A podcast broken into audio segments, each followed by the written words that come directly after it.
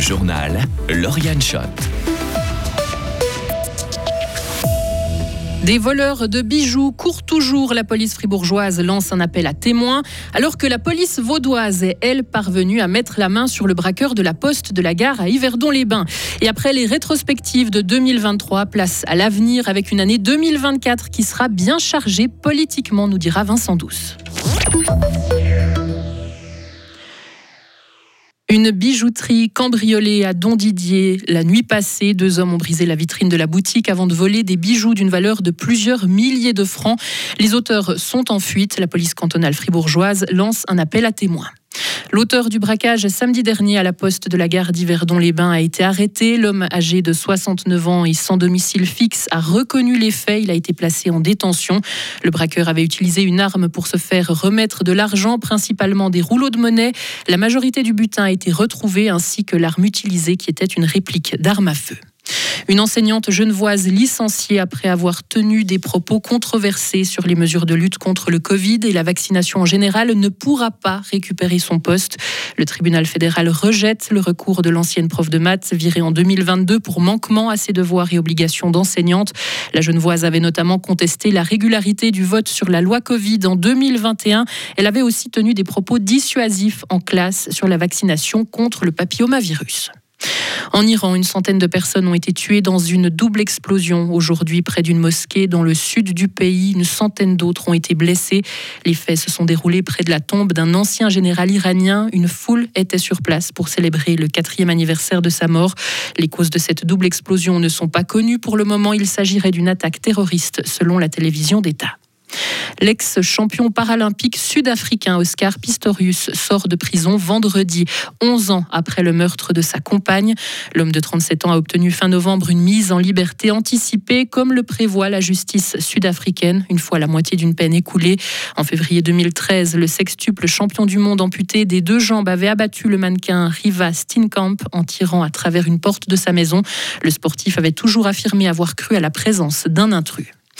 Et pour terminer ce journal, on va se pencher sur cette année 2024 qui s'annonce riche en actualité internationale avec des élections, beaucoup d'élections, parfois passionnantes, parfois risquées, des scrutins Vincent Douce qui pourraient rabattre les cartes de la géopolitique mondiale. Oui, Taïwan, la Russie, l'Europe et les États-Unis, tous réalisent leurs représentants.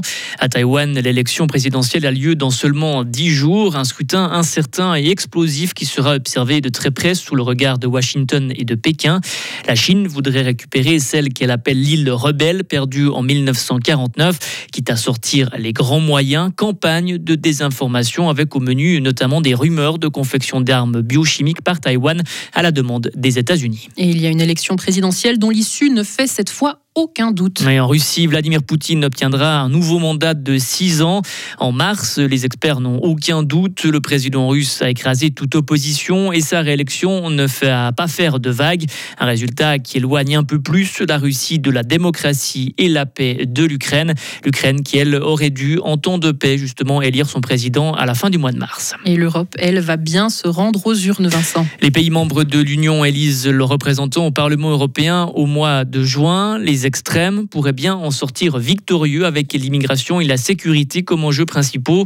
Aujourd'hui, aux commandes en Italie, en Slovaquie en Hongrie, l'extrême droite est entrée dans les gouvernements suédois et finlandais, alors que la formation islamophobe et souverainiste de Gert Wilders cherche une coalition aux Pays-Bas. Le Rassemblement national en France, l'AFD en Allemagne ou Vox en Espagne atteignent des records d'intention de vote pour ces élections européennes. Et enfin, les États-Unis, Vincent, qui nous offriront un remake de 2020. Joe Biden 82 ans cette année contre Donald Trump, 77 ans, deux hommes âgés pour un ultime face-à-face.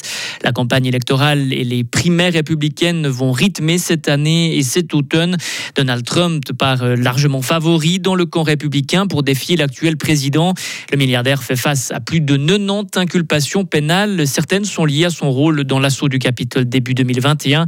Face à lui, Joe Biden est à la peine. Son âge et sa santé sont pointés du doigt. Les intentions de vote sont favorables à Donald Trump dans la plupart des États susceptibles de basculer. Et le président démocrate est de plus en plus impopulaire parmi les électeurs qui lui sont indispensables, jeunes, latinos et afro-américains. Merci beaucoup Vincent. Et l'élection du président des États-Unis a lieu le 5 novembre prochain. Retrouvez toute l'info sur frappe et frappe.ch. Météo News prévoit les dernières averses tôt le matin pour ce jeudi, puis une embellie comptée entre 3 et 11 degrés en pleine. Les nuages seront de retour vendredi avec quelques pluies et 4 degrés au minimum le matin, 7 l'après-midi. Pas mieux pour le week-end, des nuages et de la pluie. Il fera plus froid aussi, 5 degrés au maximum samedi, 3 dimanche.